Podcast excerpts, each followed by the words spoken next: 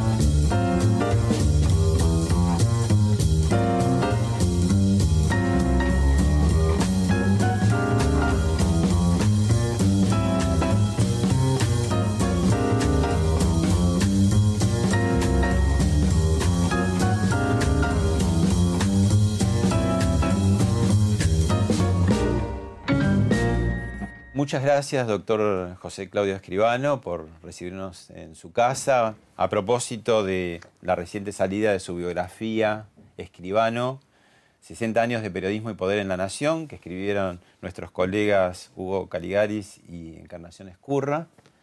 Muchas gracias a ustedes y a usted en particular, Pablo.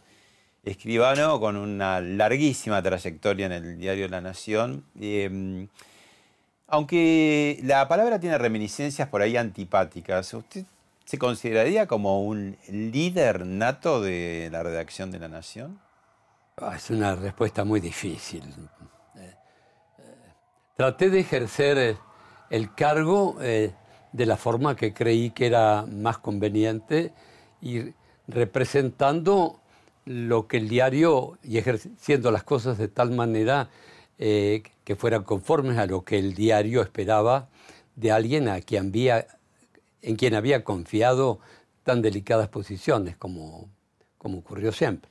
Usted eh, ingresó en el año 56, pero detrás de usted tenía cinco generaciones, ¿no? Bisabuelo, abuelos, primos de su mujer, tío, ¿no? Sí, eh, sí, casi una cultura familiar, ¿no? Casi predestinados a, a tener algo que ver con la nación. Las noticias son más o menos las mismas en, decenas de diarios argentinos, porque suceden cosas, pero ¿qué es lo que tiene de distintivo la nación? ¿Qué, es lo que usted cree que tiene de distintivo la nación respecto a otros diarios? Eh, cuando, cuando Kirchner ganó la primera vuelta, la del 27 de abril, del 2003 me invitó a tomar un desayuno prácticamente aquí enfrente, en lo que era entonces la, el departamento de Alberto Fernández, que era su ladero, el, por lo menos el ladero que había estado en contacto conmigo durante la campaña. Este, de esa entrevista se dijeron mil disparates, pero yo recuerdo, pero fue una, una grata conversación al punto que después de más de dos horas de charla con Kirchner me levanté y le dije, usted es el presidente electo, este, ya. Y entre las cosas que le dije es, eh, la nación nunca va a modificar o establecer una política editorial distinta porque usted la afecte en sus intereses. Y la respuesta de Kirchner fue, yo lo sé perfectamente. La, la política, la, la, cultura política argentina se ha endurecido mucho desde 2003 hasta aquí, de modo que yo no sé con qué énfasis podría volver a repetir, nos ocupamos del terreno doctrinario mucho más que de las personas. Ahora el periodismo se ocupa bastante de las personas y a veces menos de lo doctrinario. Creo que creo que lo que caracterizaría de la nación, tranquilas, eh, tranquilas adentro, como dicen, decimos los, los, los que estamos vinculados mm, con el campo, es una cultura de armonía. Puede haber momentos de más, de más o menos tensión, Pero cuando entré en el diario en 1956, los cronistas que yo encontraba en la calle de otros medios me decían, qué suerte tenés vos en trabajar en medio de una atmósfera como la de la nación. Cuando entré comprobé que esto era así. Espero que haya continuado mientras durante los 25 años que estuve al frente de la redacción. Y, recordemos que usted fue secretario general desde el año 81, después eh, subdirector. Subdirector hasta el 2006. Y ahora es ahora director de la Sociedad Anónima la Y hoy mismo, aunque los relevamientos son más acelerados. En el pasado eh, la gente entraba en un lugar y se quedaba eh, casi por una vida, ¿no es cierto? Yo recuerdo eh, lo escandalizado del comentario de un experto en, en recursos humanos que el diario contrató para hacer un trabajo cuando descubrió que la edad promedio del personal de la nación eran 16 años y medio frente a cuatro lo de Clarín, es decir, una rotación mucho más lenta. Doctor, lo invito a ver eh, un primer material que es un clip que se hizo eh, cuando la Nación cumplió 150 años. Muy bien.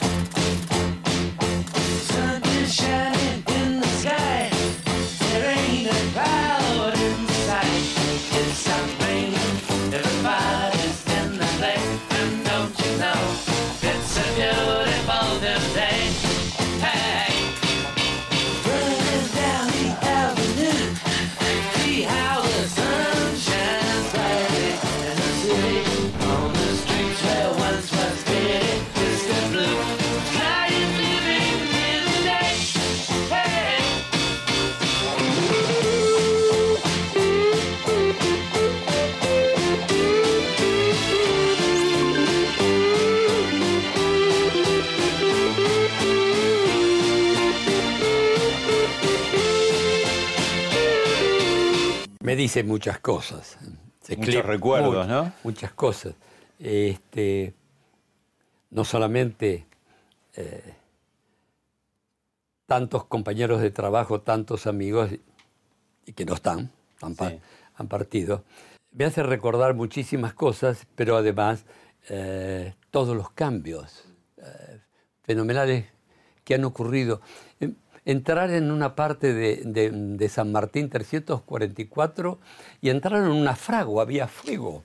Había quienes estaban trabajando con el plomo para dar lugar después al plomo que permitiría trabajar en las, en las planchas, este, en las líneas que los linotipistas irían haciendo con los textos del diario inevitable en 151 años, han pasado generaciones y generaciones de periodistas y yo quiero destacar porque se ve allí una pérdida muy prematura, Lucrecia Bullrich, eh, que está justamente en este clip y que, bueno, que sigue estando, digamos, en la redacción. De esta generación que también pasó por el diario. Pero bueno, mucho se habla de la simbiosis entre el hombre, uno de sus tantos este, rótulos, ¿no? También tiene otro más polémico que es factor el factor estresante, ¿no? que decían por detrás suyo, decíamos por detrás suyo. perfectamente. La conocía, eh, porque claro, la aparición de Escribano en la redacción imponía como una autoridad, ¿no? Este, admirado, respetado, temido. ¿Cómo, cómo vivía todas esa, esas sensaciones alrededor?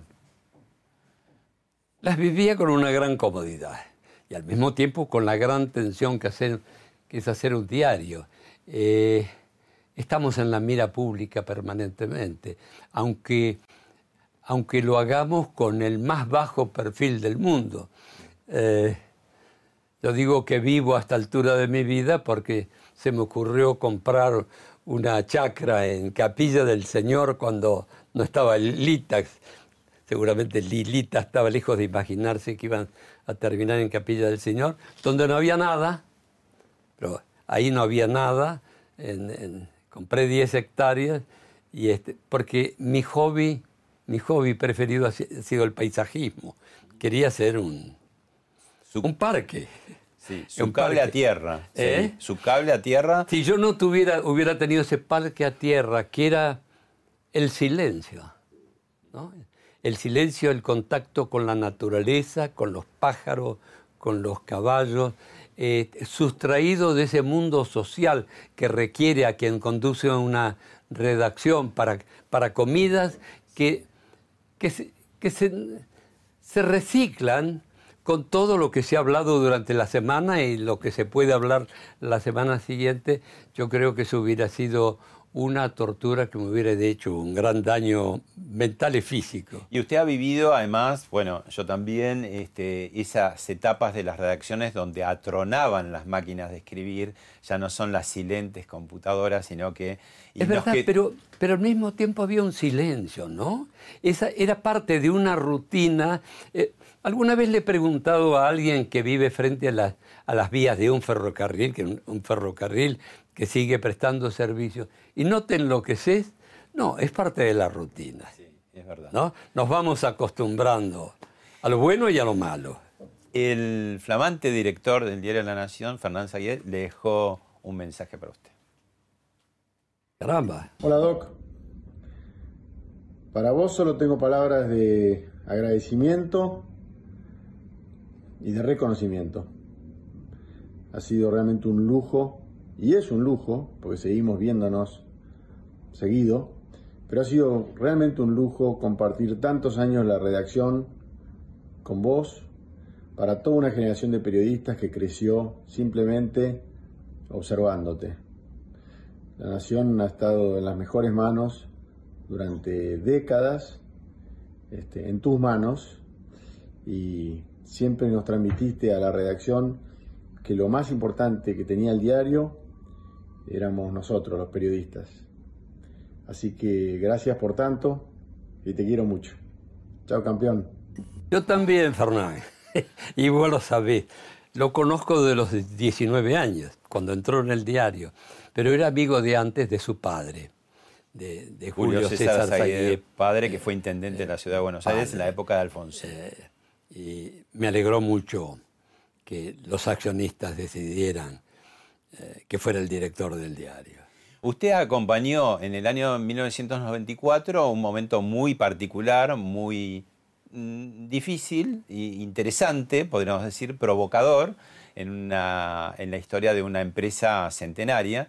¿Qué hice ahí? Como un cambio de que hubo accionario, ¿no? Una parte de la familia toma el control, los aguié, que también son Mitre, hay que decir, ¿no? Desde luego. ¿No? Pero bueno, que implicaba como un, un cambio. Para la calle era un cambio. Sí, y para adentro también. Y usted hizo ese, ese, ese puente, ¿no? Sí. ¿Cómo, cómo, cómo fue, digamos? ¿Fue fácil, difícil? Eh, fue muy fácil porque por esas cosas de la vida era, era aquel a quien los accionistas que estaban fuera del grupo mayoritario encabezado por el doctor, por el doctor Mitre, se acercaban a mí con sus quejas para que yo le transmitiera al director este, y, para que las hiciera mías, desde luego. Y la verdad que las hacía mías y las, y las transmitía em, con el tacto, pero al mismo tiempo con la, con la firmeza que, correspondía. Yo creo que eso fue, una, de, razón, una de las razones principales, esenciales, para que cuando hubo un segundo grupo mayoritario, la primera decisión fuera designarme eh, subdirector. El cargo de subdirector en la Nación estuvo vacío por 27 años eh, en 1968 la Nación adoptó por primera vez en la vida la norma que estaba en vigor en tantas empresas, que era, bueno, muy bien, a partir de, tal fecha, julio de 1968, todo aquel que tenga más de 67 años cesa en sus funciones.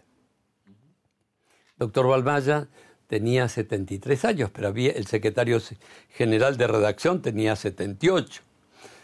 El primer secretario de redacción que yo conocí, que se llamaba Don, Miguel Ángel Fulle, en 1956 tenía 78 años, había entrado en La Nación en 1901, en la corresponsalía de La Plata. Vale decir que había conocido a Mitre, había, había estado en la redacción del diario durante los últimos cinco años, aunque Mitre, viviendo al lado, pisaba poco el diario, pero con, Mitre en vida. Vale decir que a través de Fulle yo me vinculaba con los albores de la nación, con 1870, aunque no, aunque no, no quisiera. Este... Leo ahí en el libro una parte, dice, hablando de usted, ¿no? Corporizó, Claudio Escribano, el apogeo y la decadencia de los diarios impresos y su propio ciclo vital coincidió con ese proceso. ¿En qué punto está el periodismo ahora mismo? Bueno, este, yo creo que eh, los autores del libro, este, que, conviene subrayarlo, eh, dispusieron de la más absoluta libertad, hasta de 40 bibloratos que están en otro piso en casa, eh, con contenido que yo no conozco, y ellos sí, porque mi maravillosa secretaria, Ana María Layuz, tenía instrucciones de que todo anónimo de servicios de inteligencia o amenazas o imbecilidad no me lo pasara, no, me interesaba verlos. Yo no soy un lector de redes sociales porque no, no me interesa. Jamás me paré en la calle Florida. ¿Se acuerda, Pablo? Eh, que los grupos que se eh, armaban y se organizaban frente a las pizarras de los diarios en la calle Florida o en las capitales de, provincia donde los grandes diarios nacionales ponían los titulares. ponían los titulares y ahí se armaban grupos. Son los precursores de los tweets, porque eran... Son los precursores de los tweets, pues no cabían más, por, pizarra no, no cabían más de 140 es cierto que caracteres. Pero también estaban trabajados, como hoy Wikipedia puede estar trabajada, como bien han dicho eh, algunos amigos como Luis Alberto Romero en La Nación. La otra vez leí algo interesante, no me acuerdo quién decía, con esta cosa de eh, la grieta, ¿no? De que se habla más desde un lugar, la camiseta puesta tanto a favor o en contra del que sea, ¿no? Si de alguna manera el periodismo nos está volviendo un poco a lo faccioso del comienzo, del origen, que fueron los diarios, incluso La Nación, antes de ser La Nación, La Nación Argentina, o El Nacional, o lo que eran los diarios de los políticos. Sí, ahora yo discrepo profundamente con la palabra grieta porque creo que es una muletilla y detesto las muletillas. Yo cuando en una crónica voy, comienzo a leer una crónica y veo la palabra disruptiva o empoderar, esas cosas que se ponen de moda, dejo, dejo la lectura. Yo detesto la palabra grieta, porque me parece que es una palabra falsa y no hay grieta, hay abismos. Es peor que la Es mucho peor que la grieta entonces. Pero desde luego, grieta es mi mujer me sirve la sopa, la sopa está, está fría, yo le digo, escuchame, serviste la sopa fría, este, bueno, andate a comer enfrente, este, y a la, a la media hora nos estamos dando un beso. Eso es una grieta.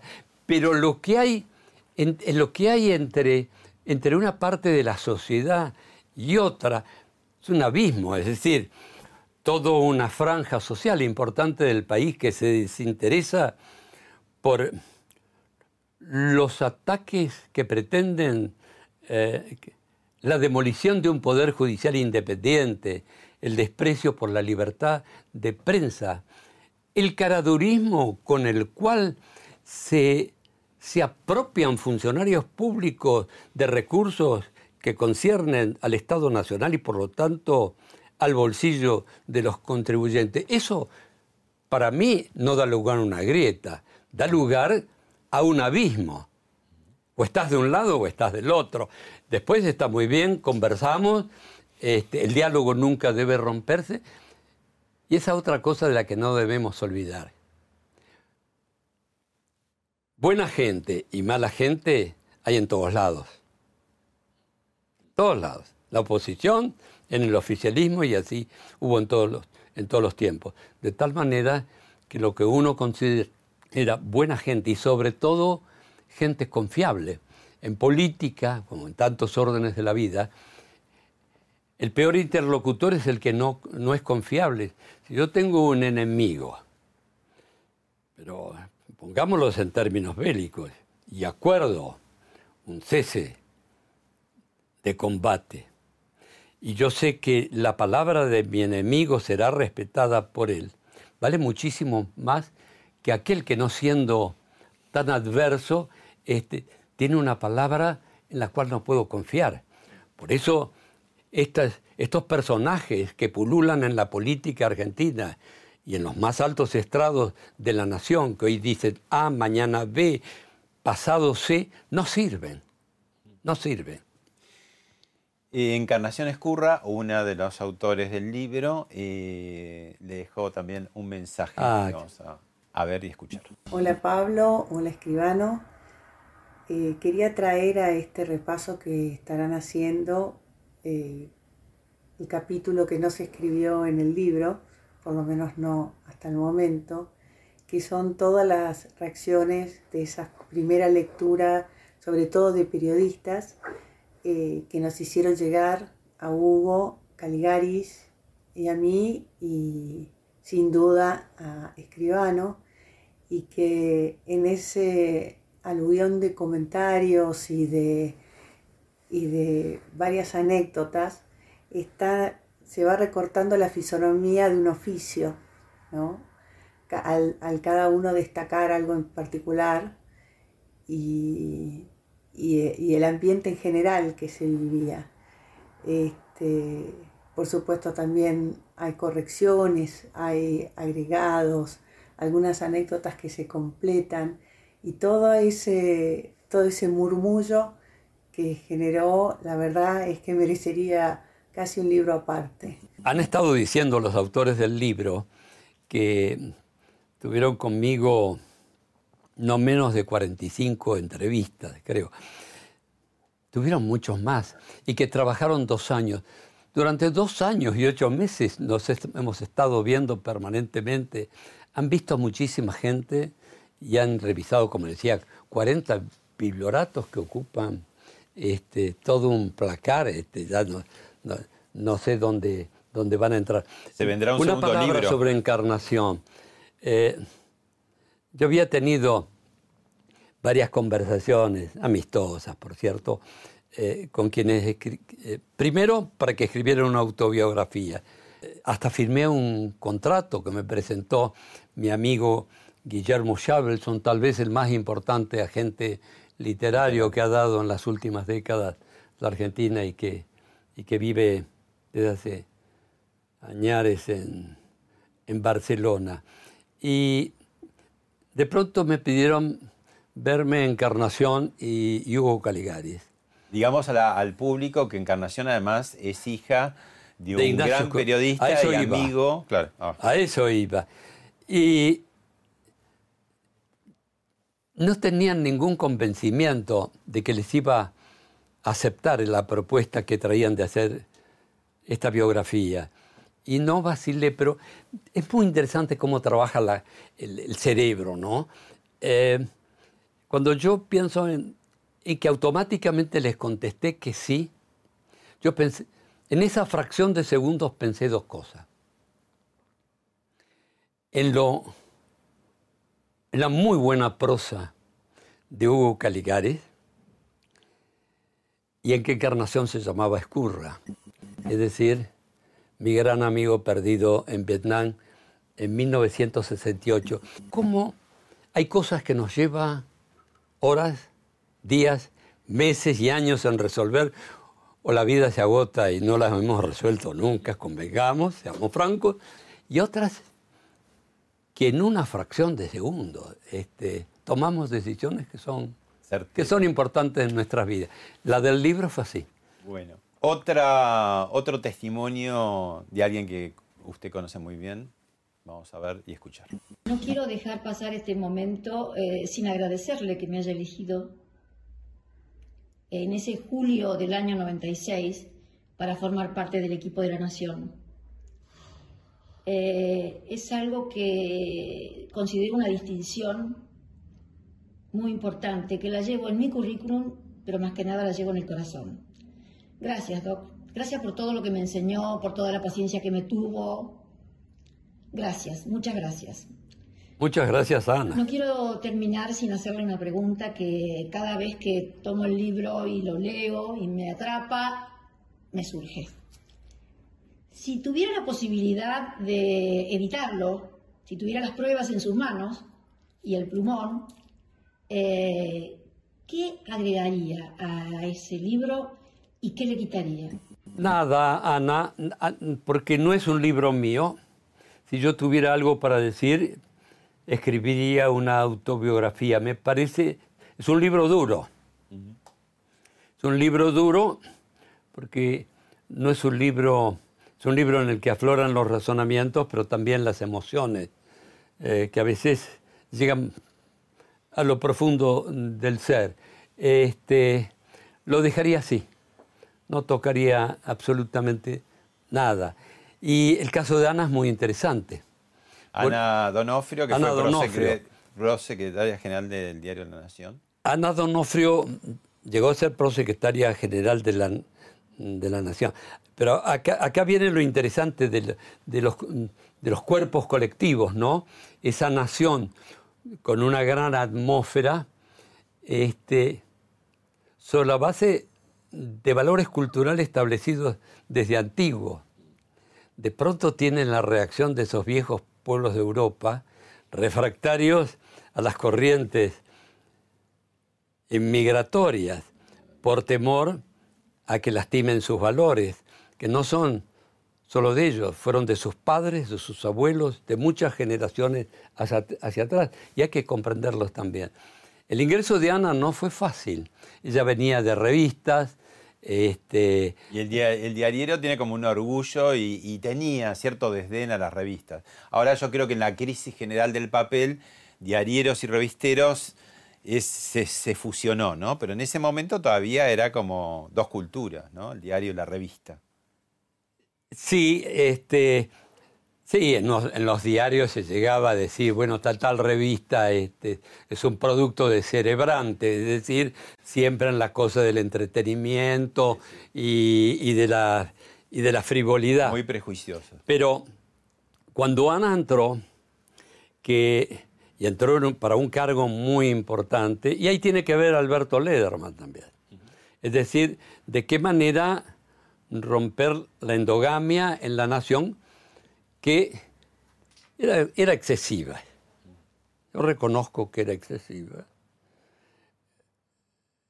Y cuando ella entró, a mí me llegaban los comentarios este, de incomodidad de viejos redactores y redactoras, de cómo han abierto la puerta de esta manera y de una mujer en un cargo tan alto, Bueno, desde luego, si hubiera entrado con redactora no, no hubieran dicho absolutamente nada. Y ablandó esa conducción de la redacción. Por solo acto de presencia, una mujer como ella puede ablandar, darle elasticidad. Al diario hay que darle, por más serio que sea un diario, hay que darle elasticidad. Yo recuerdo tantas veces en que hacíamos la tapa cuando la tapa estaba terminada, este, economía, política, un tsunami, un terremoto, el dólar había vuelto a irse a la estratosfera. Y yo preguntaba, muy bien, ¿y en esta tapa cuál es la noticia blanda? todos entraban a mirar. Este, yo recordaba de algunos diarios alemanes que de pronto en primavera Iba un fotógrafo por la calle caminando y captaba la imagen de una criatura este, sobre, sobre una rama este, preciosa. E iba un pájaro en la tapa del diario. ¿Para qué? Para que no se me caiga la taza de café con leche cuando estoy desayunando por noticias abrumadoras. Que abruman. Mi mujer, ¿cuántas veces me dice, no puedo seguir leyendo el diario? Pero doctor sabe que, vamos a decirlo en castellano, hubo un eslogan en todas las redacciones del mundo durante muchas décadas que era buena noticia no es noticia. Eso era absurdo. Eso era absurdo. Eso era absurdo. Este, pero puedo contar también este, algo que, de los cuales deberíamos eh, avergonzarnos. Eh, ese es un, casi un eslogan de quienes detestan al periodismo en, su, en, su, en sus libertades de, manifestación. ¿Qué pensaba este chico? ¿O qué quería hacer? No, este tenía tres años. A ver, sí, este tenía tres años. No sé en qué pensaba. Era un chico solo, criado entre, eh, entre una madre eh, que, que se desvivía por él. Esta es su madre, muy, muy, muy linda. Pero lo tengo que mostrar, ¿no es cierto? Está bien, no, este, después hacemos los inserts. Rodeado de tías, de dos familias católicas, muy austeras, muy, muy, sobre todo la, paterna, muy, muy austeras, muy católicas. Ahora, habiendo sido eh, una, un, personaje que manejó con puño firme la redacción y que elaboraba los títulos y que revisaba los materiales, qué difícil debe haber sido la contención suya para no manejar los materiales que tenían que ver además con su propia biografía. Incluso mm, podemos decir que no es un libro condescendiente. De ninguna manera. En lo profesional y atraviesa en lo personal también situaciones a veces mm, felices, otras no tanto, otras que dejan situaciones eh, con puntos suspensivos. ¿Cómo hizo para...? Porque no era el diario que estaba conduciendo. Era el trabajo de otros. Ajeno aquello que debía conducir. ¿Y qué sensaciones tuvo cuando lo Además, la biografía se escribió porque yo di la autorización. Pudo no haberlo, no haberlo dado, pero la biografía haberse escrito igual. Pero podía haber dicho, bueno, pero por aquí no, por aquí sí, y sin embargo... No. ¿Y qué sensaciones tuvo? Así nunca, por eso, así nunca. Por eso, yo debo decirle... Ah, que en algún momento pensé no leer la biografía. ¿sabía? Jorge Lanata dice que no leyó la suya que hizo Majul. No sé si es, verdad. Pero ah, que le puedo creer porque yo... Estuvo dudando. Estuve dudando hasta que vi la que es la fuerza y el revulsivo de las nuevas tecnologías. La primera lectora en el mundo de este libro, al margen de quienes de alguna manera tuvieron algo que ver con él, fue mi hija menor que vive en Los Cabos, en la Baja California, tan pronto se enteró que el, libro se iba a editar, buscó por Amazon. Lo encontró, lo compró y lo leyó antes que nadie. Y me mandó un mensaje. Papá, reí mucho y lloré mucho, pero por favor leerlo. ¿Y cuáles fueron sus sensaciones al leerlo? Le voy a decir la que me queda más rotunda. Es el libro que yo peor he leído en mi vida. Porque en cada frase yo iba, mientras leía, como si estuviera frente a una computadora, iba abriendo sucesivas ventanas en la memoria sobre los temas, las ideas, los personajes, los aromas que me iba suscitando cada párrafo. Pasó por Hablemos de otra cosa la periodista Mónica Candanvers y dijo esto. Me arrepiento no haberme jugado más en la época de los militares. Pero vos te animaste, fuiste ahí a la Casa de Gobierno. Yo me animé a muchas cosas. De Interior, a. Tengo la sensación hoy en día que tendría que haber hecho más. Pero es una sensación descontextualizada también, ¿eh? Puede Porque había que estar en ese momento. Había que estar. Es verdad. Y en un canal de tanta audiencia, ¿no? Sí, señor, sí. Eh, quizás no, hubiera seguido. Bueno, Mónica habla de justamente los años de, la última dictadura militar. ¿Cómo, cómo, cómo lo vivió usted o qué, qué cosas se reclama a sí mismo o no? Creo que todos pudimos haber hecho algo más pero esto en modo alguno significa justificar el otro terrorismo de Estado.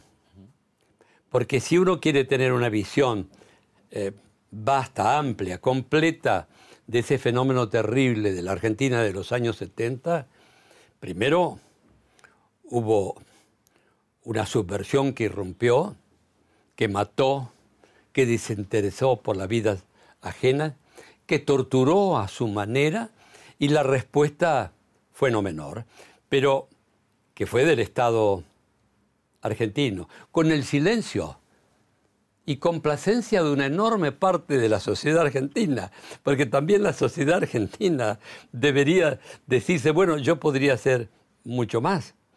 Eh, ¿Pero usted adscribe a la llamada teoría de los dos demonios? Pero desde luego, a, la del primer informe, fueron dos horrores, el del terrorismo de Estado, de las Fuerzas Armadas, y el del otro terrorismo sustentado desde Cuba, y de otros países que querían destruir el sistema argentino y crear un gravísimo problema regional. en la guerra de los 70 no se entiende sin el estado de la Guerra Fría, en la cual se debatían las dos grandes potencias enfrentadas y por debajo de ellas se había alineado una gran parte del mundo. Pero no es peor, digamos, que un Estado... Desde luego, desde luego, desde luego asuma el terrorismo. Pero desde luego, desde luego. Usted ya en mayo del 76 habló que había unos centenares de presos políticos. 800 y algo. Y esto me. Y esto cortocircuitos con. Hubo un cortocircuito. Ah, fui advertido de que iba a tener que comparecer ante el general Suárez Mesa. y eso fue gracias a la información de quien era entonces apoderado general del Partido Justicialista, el doctor Torcuato Fino, que en su ingenuidad me pasó la información este, ocultando con gran cantor, eh, candor su, identidad diciendo, habla el doctor Nofi. Y era el doctor Fino. Sí.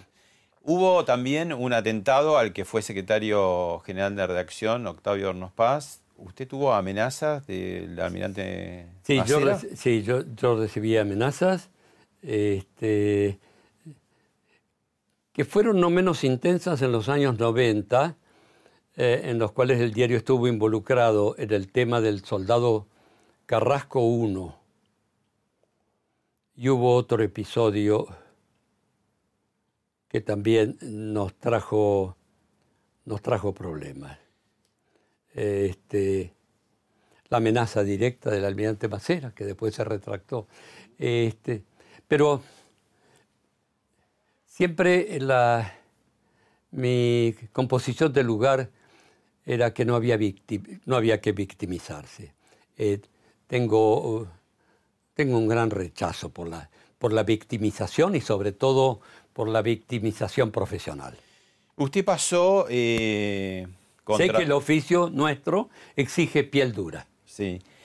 Usted aborreció estar pupilo en el Liceo Naval, pero el libro dice, y usted estará de acuerdo, que ese sufrimiento terrible eh, fue tributario de rigores que lleva muy internalizados. Sí, eh, fue un sufrimiento terrible eh, haber estado en ese colegio pupilo, pero yo tengo un profundo agradecimiento al Liceo Naval, aunque a fin del tercer año llamaron a mis padres y le dijeron, este chico no tiene ninguna aptitud militar, sáquenlo.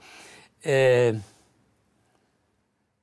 dio fortaleza eh, espiritual y me dio fortaleza física y me dio algunos de los mejores amigos de la vida. Otro video tenemos para ver, un programa de televisión 2003 que que me va a interesar mucho a ver qué nos comenta.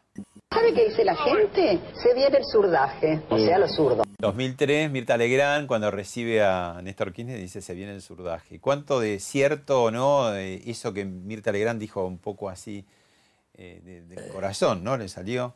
Y creo que ella sabía más que nosotros. Porque en Intuyó.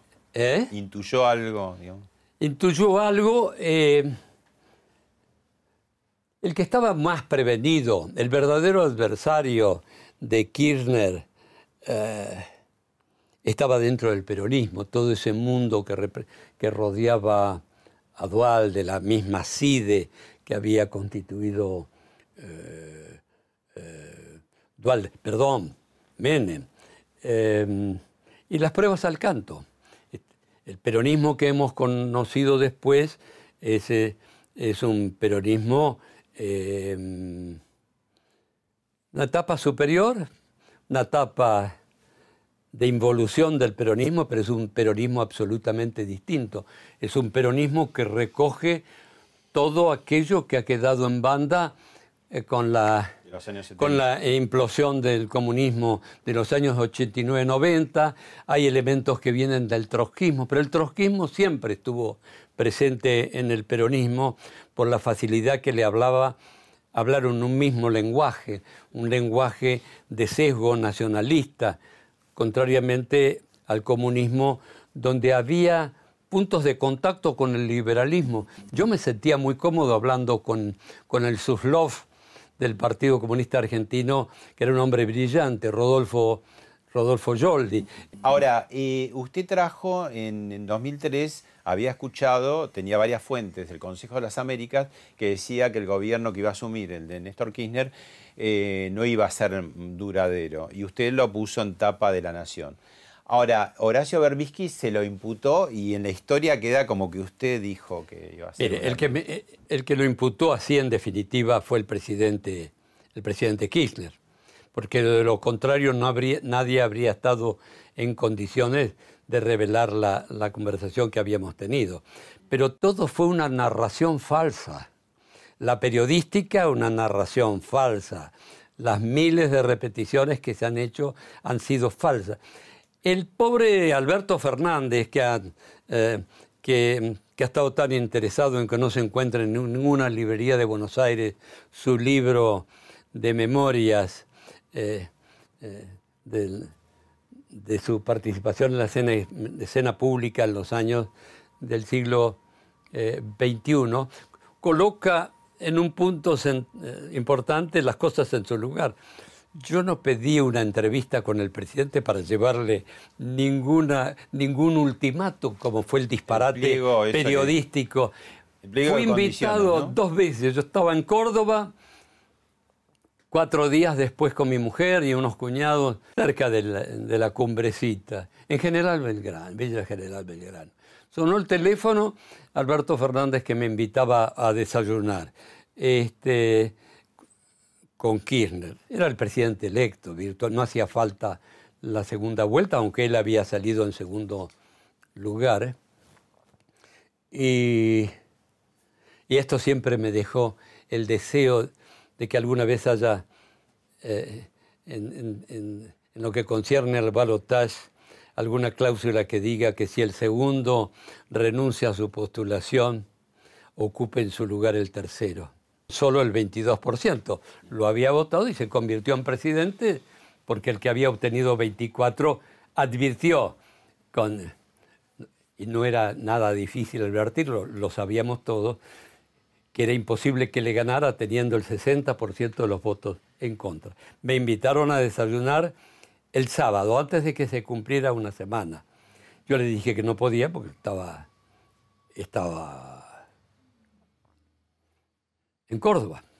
Además, no tenía ganas de viajar a, Buenos Aires.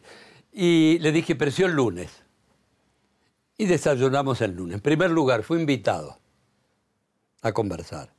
En segundo lugar, fue una charla muy cordial, no excesivamente amistosa, porque no tenía por qué serlo. a quienes lo vi dos veces en la vida, no más, pero muy cordial, muy civilizada pero como en su el lenguaje que Alberto Fernández está en condiciones de utilizar, me dijo, es para ver cómo arreglamos esos temas con la nación. La palabra arreglar eh, en ciertos niveles, este, mm, por lo menos culturales de la Argentina, tiene connotaciones no muy simpáticas. ¿Cómo se arregla esto? Y como yo creo que con la nación no había nada que arreglar, eh, les hice una exposición sobre lo que podían esperar de la política editorial del diario, que es muy distinto. Lo que había ocurrido en, el Consejo de las Américas, se lo comenté a Kirchner. Le dije, usted sabe que ha ocurrido esto. Yo tenía tres dos fuentes, una fuente norteamericana y dos fuentes argentinas.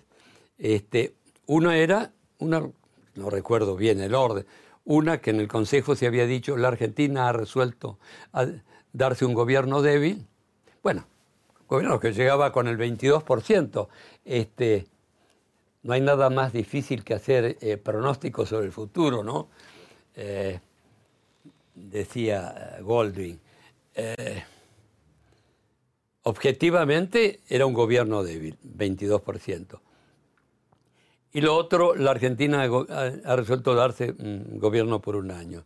¿Sabía usted que se ha dicho esto? No, no lo sabía, me dijo.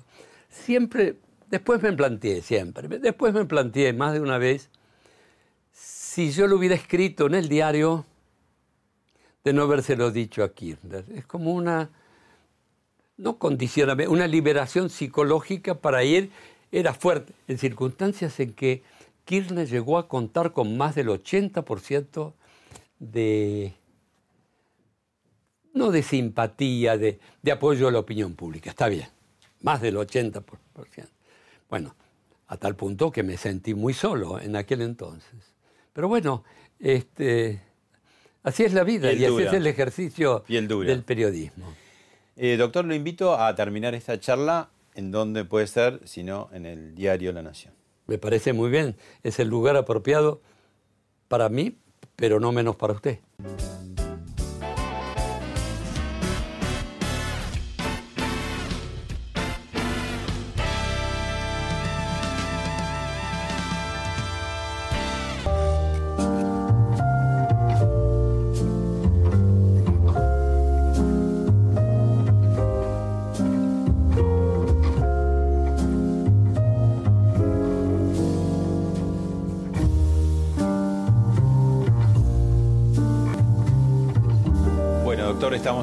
Despacho, el quinto piso del diario La Nación, acá en Vicente López, Libertador al 100. Y bueno, hablamos mucho de, historia, de Néstor Kirchner. ¿Qué, pasa ahora? ¿Cómo está viendo este gobierno? El cuarto gobierno kirchnerista, muy peculiar, ¿no? Donde el poder... Eh, para decir algo distinto, debería decir que el ejercicio de la profesión lo he hecho sobre la base de un gran escepticismo porque solamente me he rendido ante la, evidencia de la prueba, es decir, un escepticismo hasta profesional, llevado a, tal punto que hasta creo en los milagros. Creo que solamente un milagro salva a este país. Bien. Usted eh, tuvo colegas como Bernardo Neustadt, Jacobo Timerman, Mariano Grondona, Jorge Lanata, que hicieron de una vidriera, se hicieron muy notables. Usted ha sido muy notable, pero para el Círculo Rojo, para los presidentes, los ministros, los comandantes militares, pero el gran público no lo conoce tanto. ¿Por qué decidió eso? Una cuestión de personalidad, tal vez un, grado acentuado de timidez, porque disfruto de la soledad mucho. Mm. Una historia eh, que podría haber cambiado incluso una casa real en Europa, Holanda, Máxima Sorreguieta. Cuéntenos brevemente cuál es esa historia. La encontré a Máxima un cierto día, venía de, almorzar en Sabot, mi restaurante preferido, este, sobre 25 de mayo. Venía, cruzaba Alem y enfilaba por Tucumán hacia el edificio de Bouchard. Yo no recuerdo si yo biznaba, yo iba algo cabizbajo y me llevo por delante una mujer y digo, perdón, Máxima. Máxima es sobrina segunda de, de mi mujer. Y cuando me encuentro con ella le digo, discúlpame Máxima, no he hecho nada, no te preocupes, me voy a vivir a Nueva York. ¿Qué había pasado?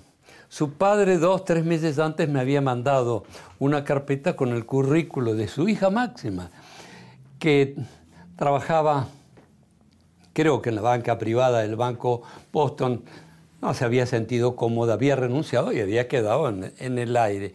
Y el padre me había enviado su currículo para ver si yo me podía ocupar para encontrarle algo para Máxima. Y estas cosas del destino, que me pasé la vida pidiendo cosas hasta departamentos por ordenanza, compañeros, que el banco hipotecario, que esto, que el otro.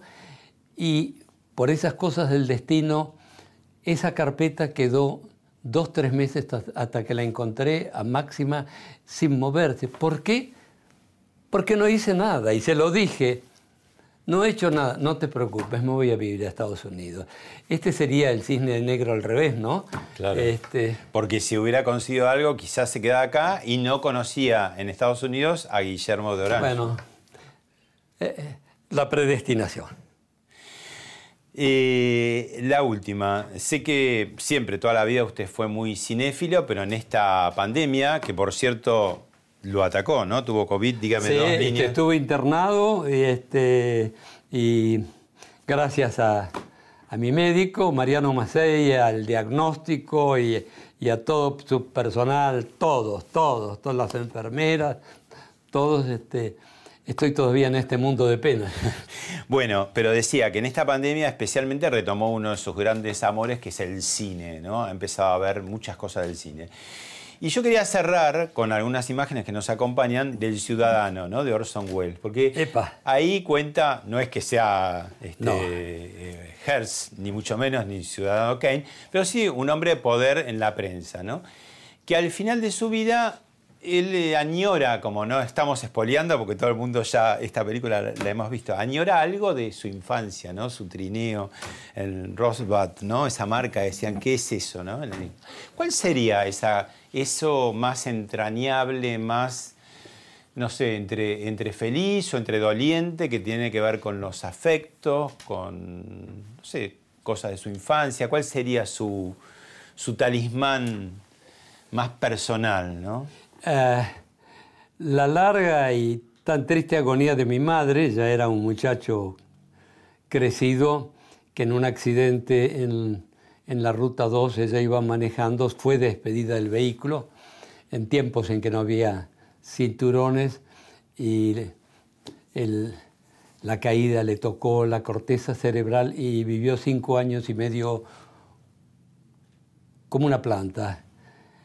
El día que la ent- la enterramos y nos retirábamos del cementerio, eh, yo me dije a mí mismo, vi la muerte todos los días, cinco años y medio.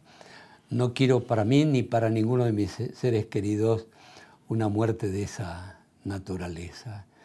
Y la otra cara, de- bien de muchacho, todo lo que me he divertido en las canchas de fútbol como un fervoroso hincha De San San Lorenzo Lorenzo. de Almagro. Y le cuento una anécdota de este diario. Tuvimos un secretario general que era fanático de San Lorenzo de Almagro, a punto que tuvo condenado a un cronista de deportes durante 17 años a ser el único cronista que se ocupara de San Lorenzo de Almagro. Bueno, ahí la objetividad no rayó en el punto más alto de este diario, pero sí el amor por una divisa. Sí. Este, que se ha mantenido en el tiempo, por lo que tiempo. Después de Alfredo Calisto, que, Es este que era secretario. el secretario general, vino Octavio Hornos Paz, que entró en el diario por la amistad de del padre de quien sería su mujer con el doctor Pinto de la época gloriosa de San Lorenzo de 1956, de Blasina, Banzini, Vaso, etc. Y luego me tocó mi turno. Y el siguiente fue el turno de Fernán Saguier. Que también- Moraleja. Para ser secretario general de la Nación hay que ser hincha de San Lorenzo. Si se sabe leer y escribir, mejor. Muchas gracias, doctor. Gracias. Muchas gracias.